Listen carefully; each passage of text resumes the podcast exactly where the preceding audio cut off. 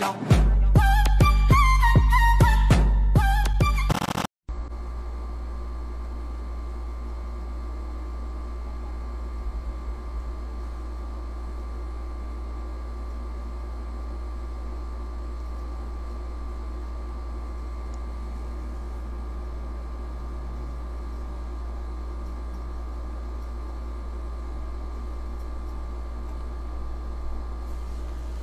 Alô, alô, estamos ao vivo? Boa noite, Cláudio Lima, Lúzia Rabelo, Andréia, Vanessa Dias, Expedito Emanuel. Boa noite, Anne. Tudo certo? Pessoal que está entrando aí, tudo certo com a imagem, com o áudio?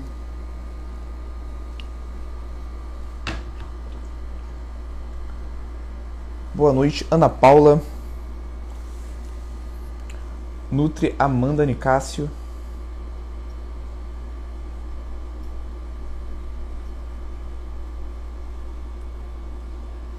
Boa noite, Maria. Boa noite, Marco Lúcius. Tudo certinho, né, Yane? Yane já me deu um ok sobre o áudio e sobre a, ima a imagem. O Marco Lúcius também.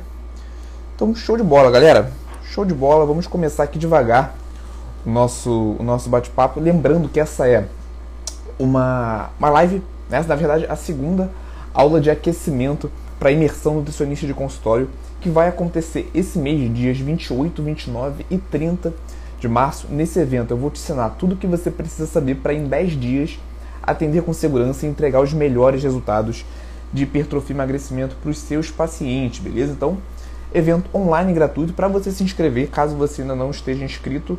O link está aqui na bio do perfil, certo? É para estudante de nutrição, é para nutricionista que já atende no consultório, é para nutricionista que ainda não atende no consultório, ou é recém-formado, ou então está em outro momento da carreira, em outro, outra área da nutrição e quer migrar para o consultório.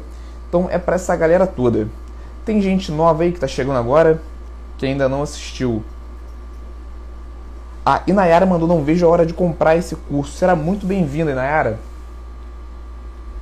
E já contextualizando o, o, tema da nossa aula de hoje, é, como vocês já sabem, acabaram de ver, eu tenho curso para nutricionistas. Então, eu converso bastante com nutricionistas, com estudantes de nutrição.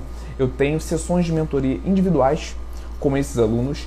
E eu entendo muito, eu ouço muito de vocês dificuldades em relação à elaboração da dieta tanto para hipertrofia quanto para emagrecimento. Então, juntando essa, essa expertise que eu tenho em contato principalmente com vocês, o tema dessa aula vai ser justamente o maior erro que eu vejo na elaboração de dietas. Tudo bem? Então, eu compilei aqui todas essas dúvidas que eu ouço e eu vou entregar nessa aula de hoje. É, primeira coisa, galera, essa é uma aula de perguntas e respostas. Então, conforme eu for explicando, for fazendo sentido na cabeça de vocês, forem surgindo as dúvidas, vocês mandam aqui pelo chat. Beleza? Podemos começar? Boa noite para o Gustavo, para Tami Rocha, para o Lucas. Então, show de bola. Vamos lá. Primeiro, é, quando a gente vai atender nosso paciente, quando a gente faz a avaliação nacional, faz a anamnese, define junto com ele qual o melhor objetivo, se é hipertrofia, se é emagrecimento, obviamente nós temos que calcular a dieta desse paciente, certo?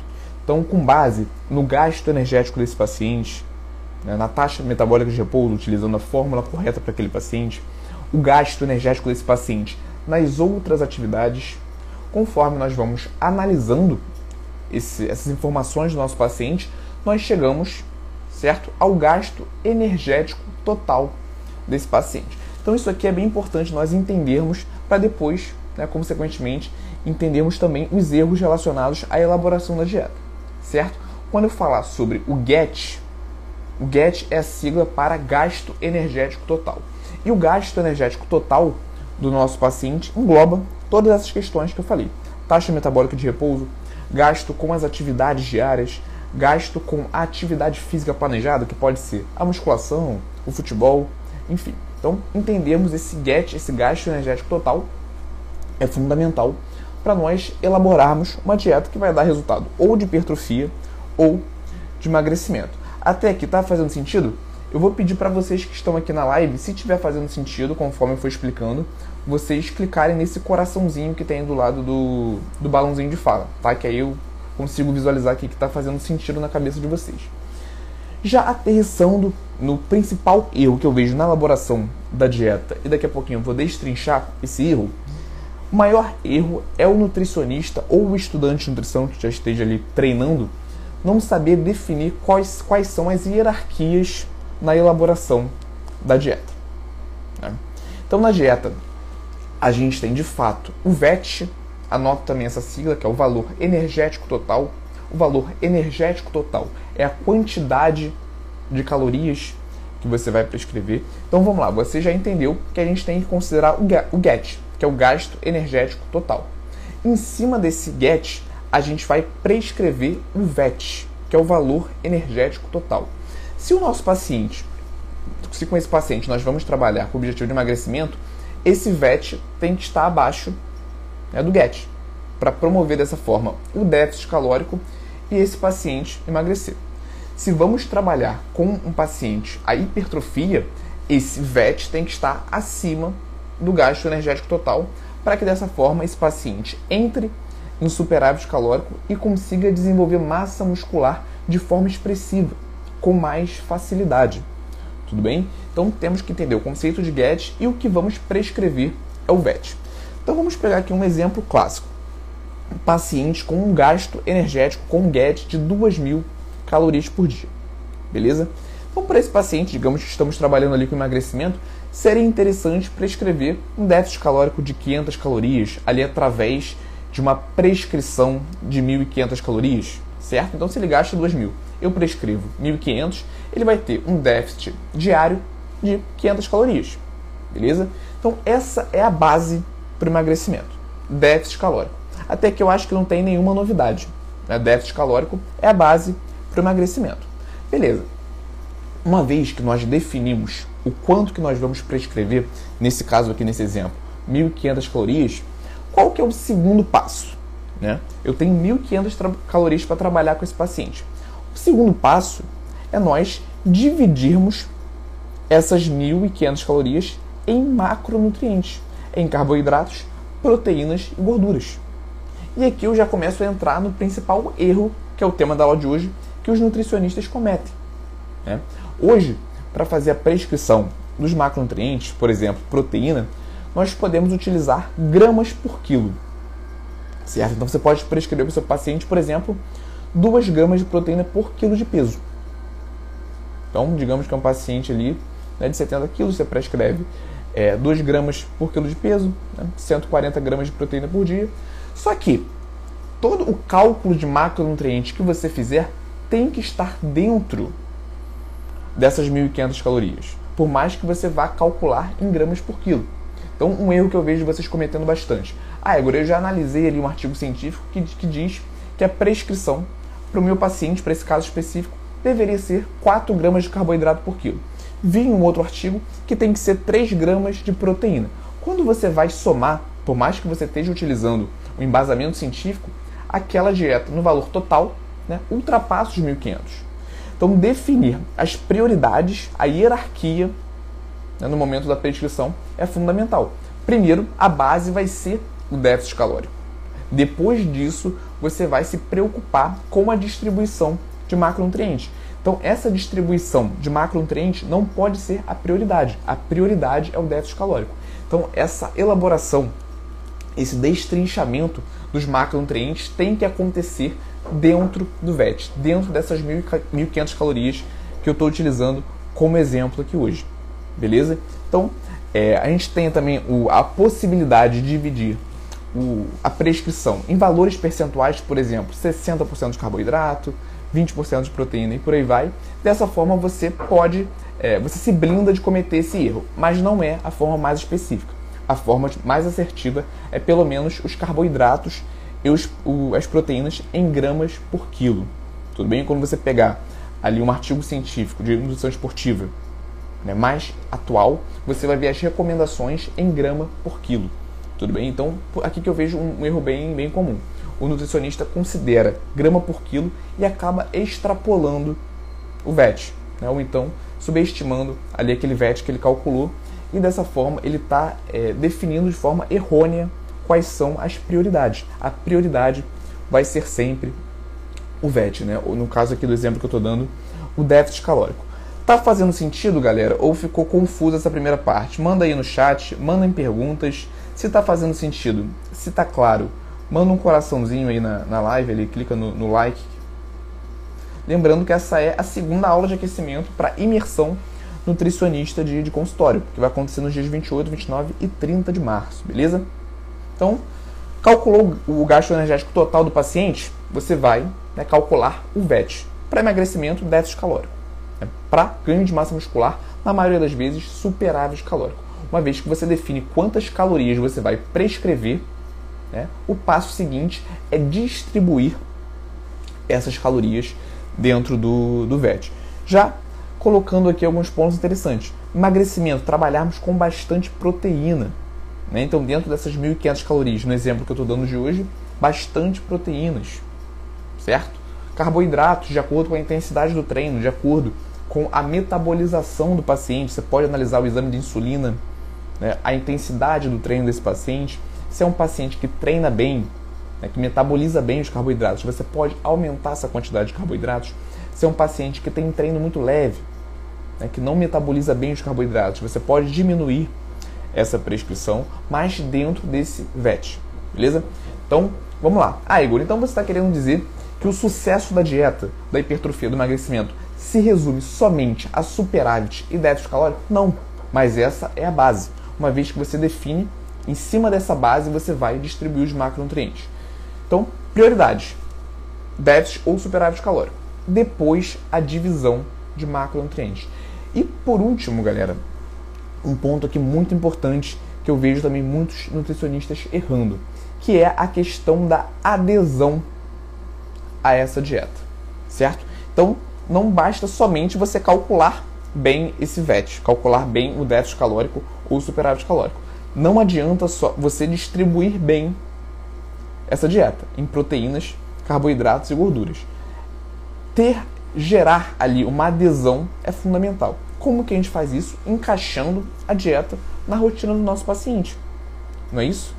Não adianta você usar alimentos completamente fora do contexto, da tradição daquele paciente, dos hábitos daquele paciente, ou colocar refeições, alimentos que estão fora do orçamento daquele paciente.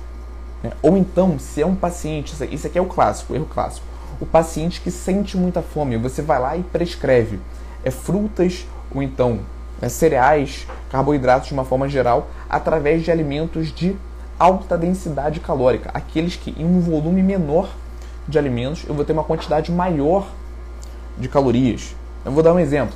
Se você prescreve o arroz para o seu paciente né, que sente muita fome, pode ser interessante, pode ser um alimento tradicional, pode ser um alimento habitual desse paciente.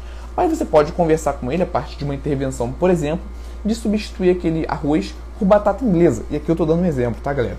Substituindo o arroz por batata inglesa, ele conseguiria ingerir né, um volume muito maior de alimentos, consequentemente, ter uma maior saciedade.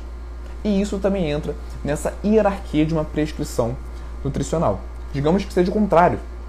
Um paciente que tem o objetivo de hipertrofia, acha que tem muita comida, não tem fome suficiente para comer toda aquela comida, aí você pode, ao invés de trabalhar com a batata inglesa, trabalhar com arroz. Vocês estão entendendo como que você pode é, ajustar esses macronutrientes para aumentar a adesão do seu paciente? Tá fazendo sentido?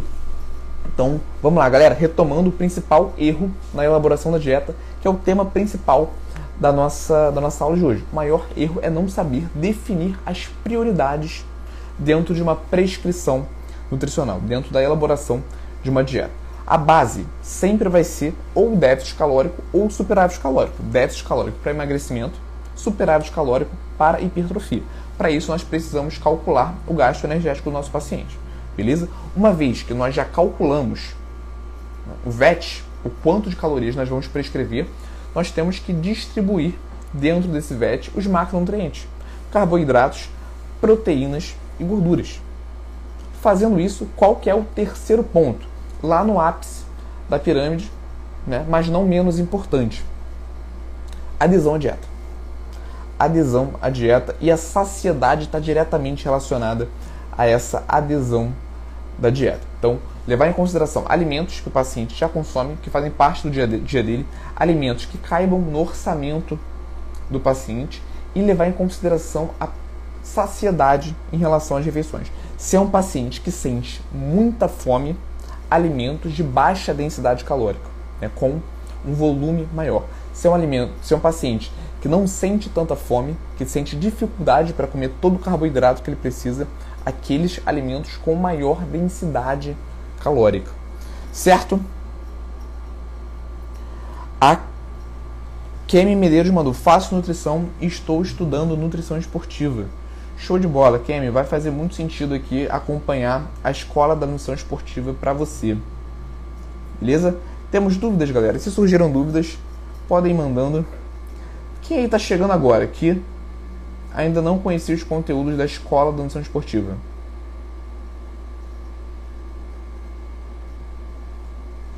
A Beatriz Alves mandou. E se o paciente tiver intolerância a carboidratos?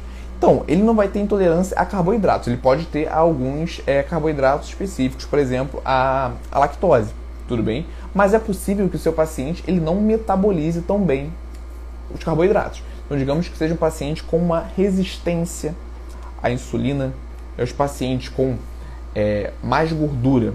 A gente tem que entender que, que as gorduras elas também têm função hormonal. Elas produzem as adipocinas, tudo bem? E a maioria das adipocinas produzidas tem um papel pró-inflamatório que aumentam a resistência à insulina.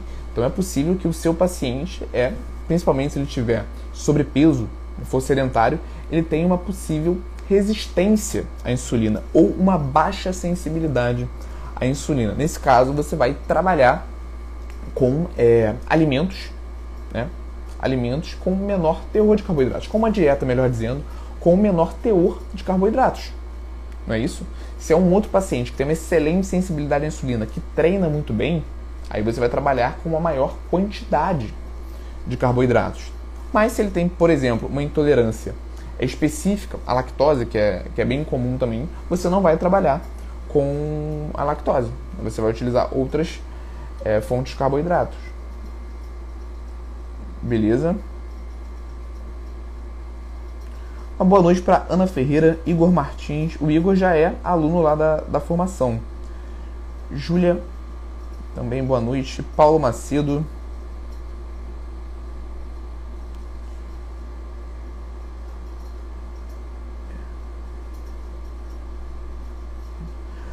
Até mandaram uma questão aqui, né? É, falando sobre saciedade.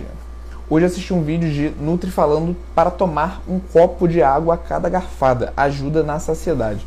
Então, tem algumas estratégias que até o nutricionista pode utilizar para o paciente que sente muita fome para começar, por exemplo, a refeição pelos vegetais ou então fazer a ingestão de um ou dois copos d'água, cerca de 10, 15 minutos antes de iniciar as maiores refeições, para dessa forma evitar ali o possível exagero dentro das refeições maiores. Então, utilizar a ingestão de água como uma técnica para aumentar a saciedade é algo até habitual dentro desse universo ali da, do nutricionista que lida com o paciente, no caso de emagrecimento, e que sente muita fome. Beleza?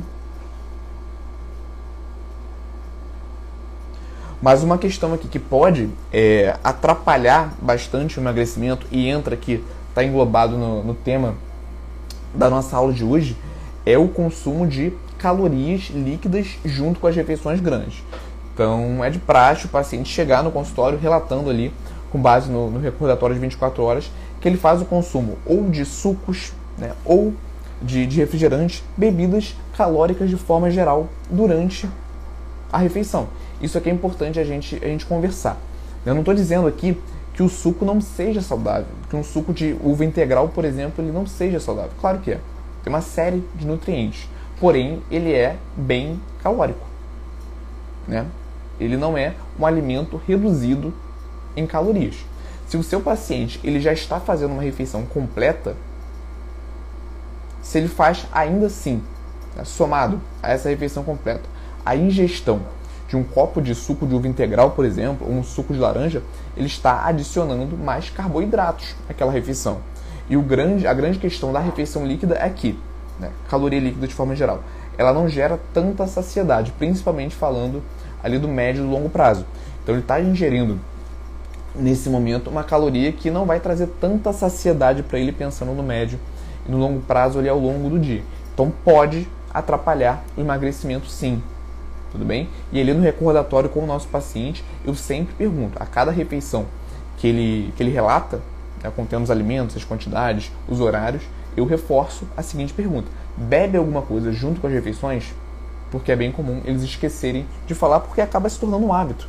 Eles não veem como algo que pode prejudicar o emagrecimento, eles associam o suco de frutas se é algo saudável, se é algo natural, que inclusive pode ajudar no emagrecimento, mas na maioria das vezes pensando nesse contexto energético que a gente está falando aqui hoje, né, é, pode atrapalhar. Fez sentido?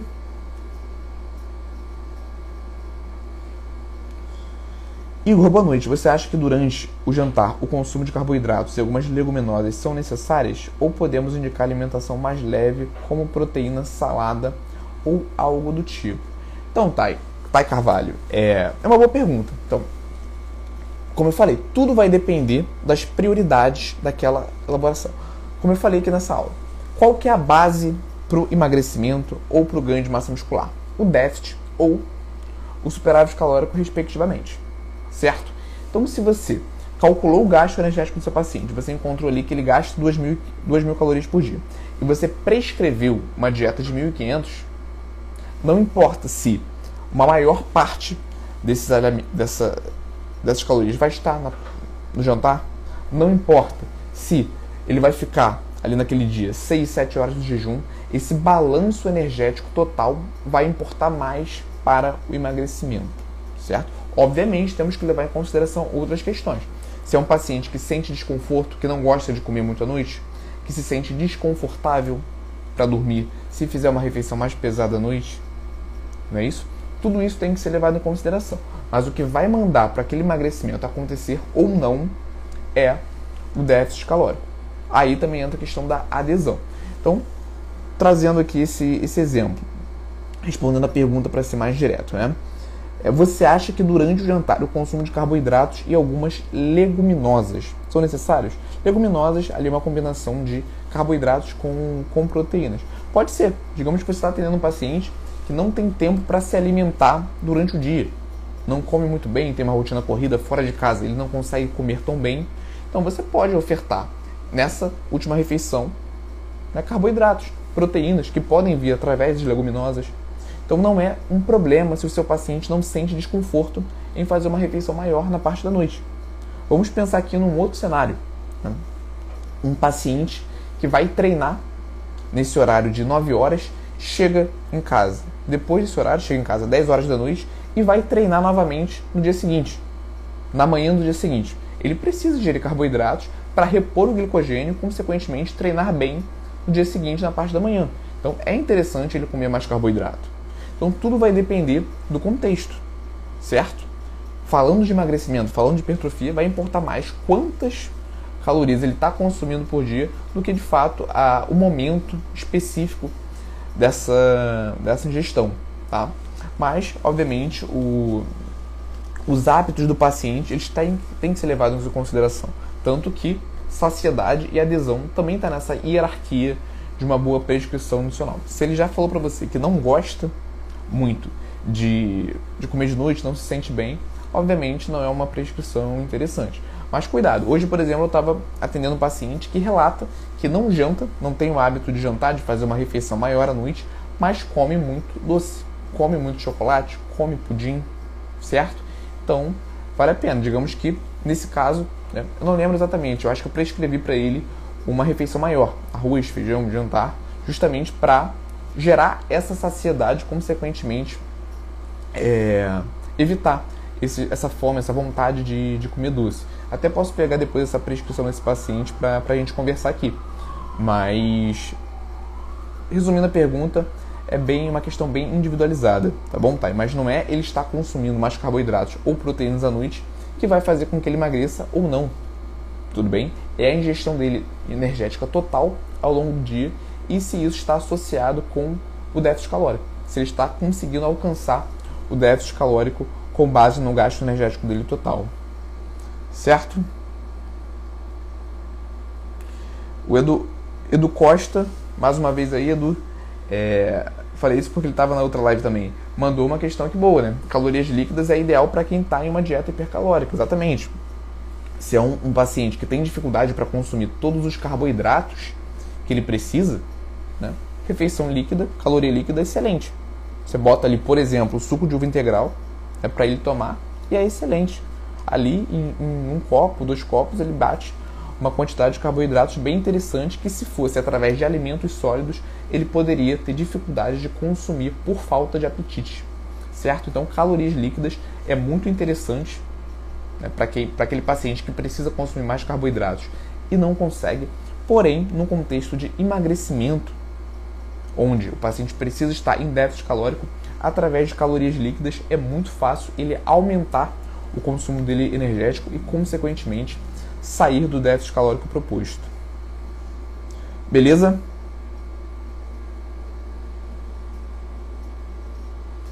O Igor Martins perguntou: Qual o manejo para um paciente que tem um comer transtornado, né? Então essa pergunta eu recebi esses dias na, nas caixinhas e falei, esse, essa questão do paciente que tem transtornos né, alimentares com alimentação não é um trabalho para o nutricionista resolver sozinho tudo bem? Vejo nutricionistas inseguros é que pegam esses casos no consultório e acabam tentando resolver sozinho. Já vi também nutricionistas orientando o paciente, dizendo que ele não precisa procurar um psiquiatra, que ele não precisa tomar remédio, mas essa não, esse não é uma atribuição do nutricionista, certo? Então, inclusive, quem faz o diagnóstico de um transtorno alimentar é, é o psicólogo, é o psiquiatra. O nutricionista ele pode auxiliar, mas já entrando nessa questão do tratamento, esse tratamento não é feito somente através da nutrição. Você pode elaborar uma dieta que vai trazer mais saciedade para o paciente, evitar novos quadros, novos picos né, de compulsão alimentar, mas é um trabalho multidisciplinar que boa parte das vezes pode vir acompanhado de medicamentos feitos pelo, pelo psiquiatra. Beleza? Marco Lúcio mandou. E a questão de refluxo, refeição é, e líquido. Então, se o paciente tem o, o, refluxo, refeições líquidas não são tão aconselhadas, principalmente se for na parte da noite. Beleza?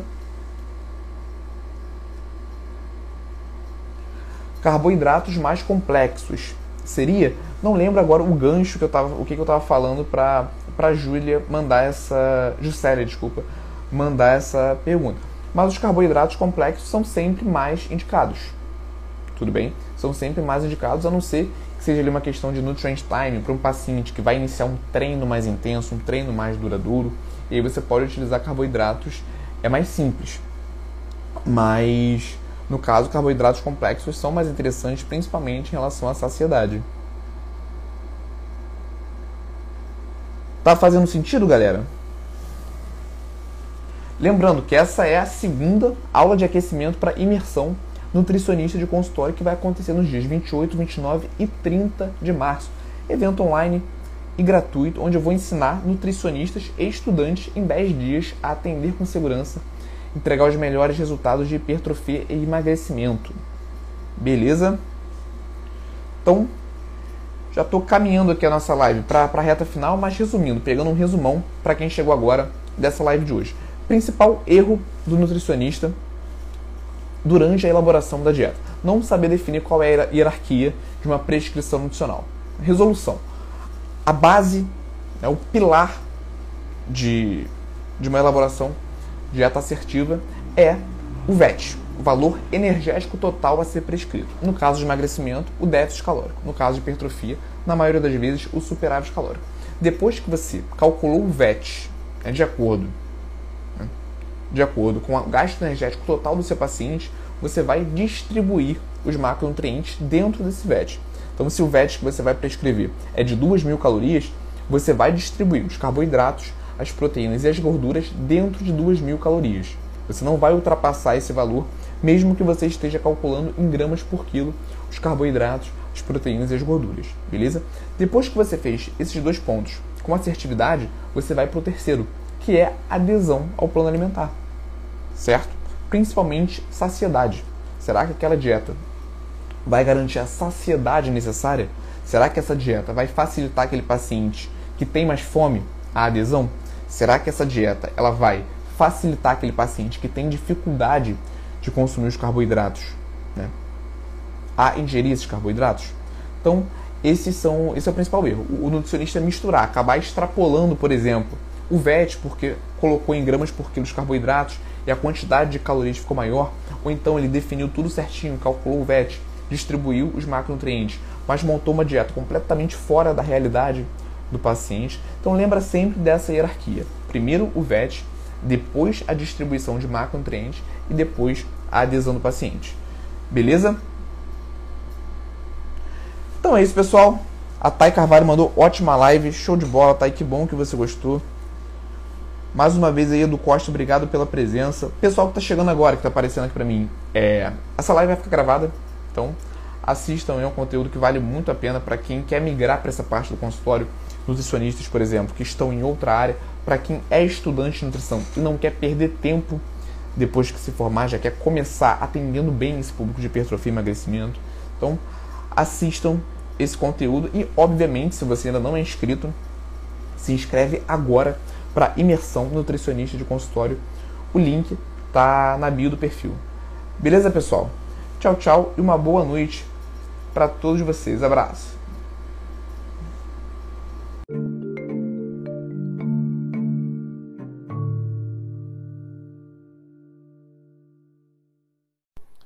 E aí, gostou desse corte? Aqui é o Igor e eu quero te convidar para assistir às aulas completas e gratuitas toda quarta-feira, 19 horas, ao vivo no YouTube. Para participar, é só você se inscrever no link que está na descrição desse episódio do podcast e nos vemos lá quarta-feira, 19 horas, ao vivo no YouTube.